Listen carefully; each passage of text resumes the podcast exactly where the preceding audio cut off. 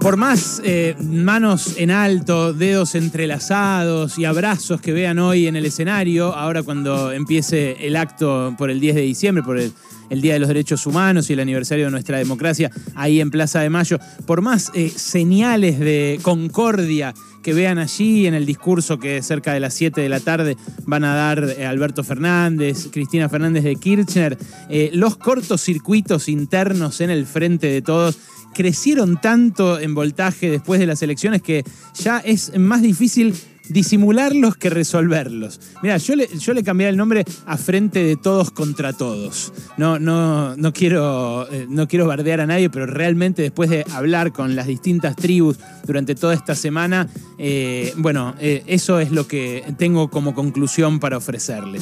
No es que la oposición esté mucho mejor, la oposición bajó al recinto del Congreso esta semana dividida en siete bloques, siete, solamente los de Junto por el Cambio, divididos en siete bloques. Imagínate eh, si tomás a todos los opositores. Están los radicales a las piñas, están los propios eh, dentro de Juntos por el Cambio eh, y dentro del PRO también a las patadas. pero la verdad es que las internas están a la orden del día.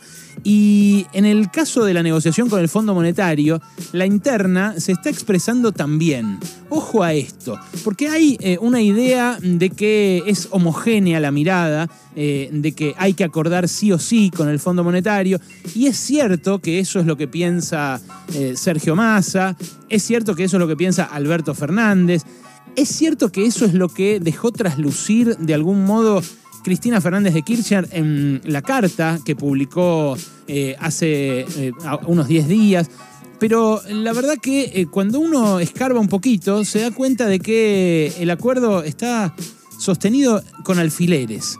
Mira, el lunes hubo un almuerzo reservado donde Sergio Massa, en su despacho, convocó a Máximo Kirchner, a Cecilia Moró, a José Mayans, Carlos Heller, Anabel Fernández Agasti. Algo más tarde cayó Guado de Pedro. Bueno, era una reunión con Martín Guzmán, donde Martín Guzmán eh, tenía que eh, anticiparles a las principales espadas parlamentarias de su fuerza de qué va el plan plurianual que está tejiendo con el Fondo Monetario y también eh, qué va a hacer con el presupuesto 2022 que presentó en su momento en septiembre, pero que ahora tiene que retocar completamente para conseguir que se amolde a la discusión con el Fondo Monetario Internacional. Bueno, en ese almuerzo quedó otra vez eh, demostrado que no está todo bien.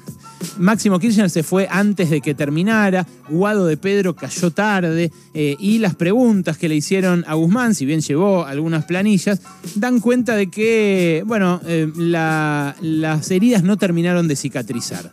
se fue Máximo Kirchner con un gesto parecido al que puso en el escenario eh, cuando eh, estaba el presidente llamando a festejar el triunfo en la movilización del miércoles después de las elecciones, cuando a todas luces había perdido, no había habido ningún triunfo. Bueno, eso les cayó muy mal tanto a la vicepresidenta como a su hijo, el jefe del bloque oficialista en diputados.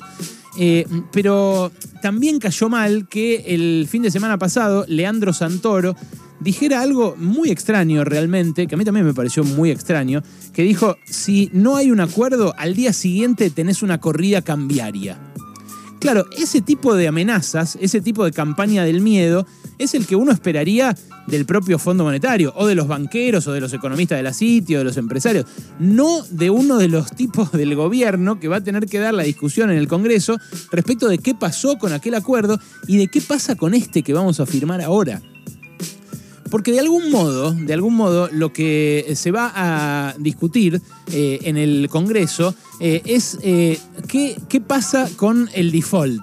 Si hay un default ahora o si hay un default dentro de cuatro o cinco años. Es loco, pero la mayoría de los actores económicos en Argentina hoy dicen eh, despeja todas las incertidumbres un acuerdo con el Fondo Monetario. Y sin embargo, lo que hace con las incertidumbres este acuerdo, tal como se está discutiendo, es patearlas para adelante. Patearlas para adelante y acumularlas con otras incertidumbres, que son los vencimientos que ya renegoció Martín Guzmán. Bueno, eh, el, jefe del bloque del Frente de Todos, eh, Máximo Kirchner, también eh, está en contra de la convocatoria que hizo Alberto Fernández a unas paso para 2023. Ya dijo eh, en ese almuerzo y en otras eh, situaciones que en los distintos territorios, cada una de las tribus del frente, esto que digo es el frente de todos contra todos, empezó a construirse por separado a, la demás, a, a todas las demás, lo cual puede no atraer votos como pasó con la interna de Juntos por el Cambio, que mucha gente fue a votar porque quería que gane Manes y no Santilli, o quería que gane, no sé, eh, López Murphy y no Vidal. Bueno, eso puede no pasar en todos lados en la medida en que las enemistades se acentúen y, bueno, eh, pasen cosas entre los distintos peronismos. Eh, pero claro, ante todo, ante todo, lo que cree Máximo Kirchner es que ese anuncio que hizo Alberto Fernández de que va a haber paso en 2023 lo liberó de apoyar el acuerdo de Argentina con el Fondo Monetario tal como quiere Alberto Fernández. O sea, lo que razonan en parte del kirchnerismo, porque no digo que sea todo, ¿eh? Eh, es una parte del kirchnerismo, lo que razonan es que eh, si va a haber un aspaso, bueno, que se expresen las distintas posiciones que va a encarnar cada lista en esas pasos. Y claro, ahí tendría que empezar a pronunciarse cada una frente al acuerdo con el FMI porque el acuerdo con el FMI va a marcar la agenda argentina de acá hasta los próximos 10 años. Eh, es algo que también involucra a Juan Mansur, que ya no se habla con el presidente, que aquel volumen político que parecía tener hace tres meses está absolutamente disipado. Un tipo que se arrepiente, eh, eh, se arrepiente muchísimo de haber abandonado la gobernación tucumana para venir acá al gabinete y que también, también se expresa entre las organizaciones sociales que dicen, che, nosotros vamos a votar este acuerdo y después cuando haya ajuste vamos a salir a marchar?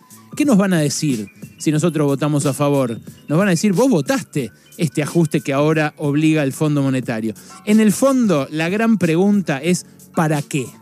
¿Para qué Argentina o para qué el gobierno querría firmar un pacto con la institución que ya en 22 ocasiones empujó a grandes crisis a nuestro país con tremendo sufrimiento para el pueblo. Eh, el, para qué lo tienen muy claro eh, los que responden que sí, que hay que acordar. Dicen, es para que no haya un colapso mayor al que ya tenemos. Eh, pero los que se preguntan cada vez más insistentemente para qué dentro del oficialismo, se hacen esa pregunta también políticamente.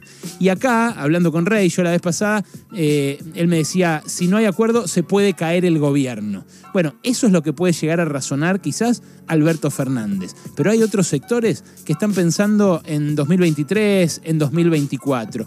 Y lo que dicen es que eh, si se acepta una refinanciación eh, que complique la vida, que complique el perfil de vencimientos, eh, que complique aquel 2024, aquel 2025, en definitiva que ponga un default en el horizonte, aunque sea más lejano, se estaría rifando no solamente, no solamente la economía o las finanzas de la Argentina, sino también el legado del kirchnerismo tal como lo conocemos, que es un kirchnerismo que por ahora mantiene la memoria de aquello que eh, hizo entre 2003 y 2015, pero que ahora también se va a tener que hacer cargo de lo que pase acá, en el frente de todos contra todos. Pasaron cosas.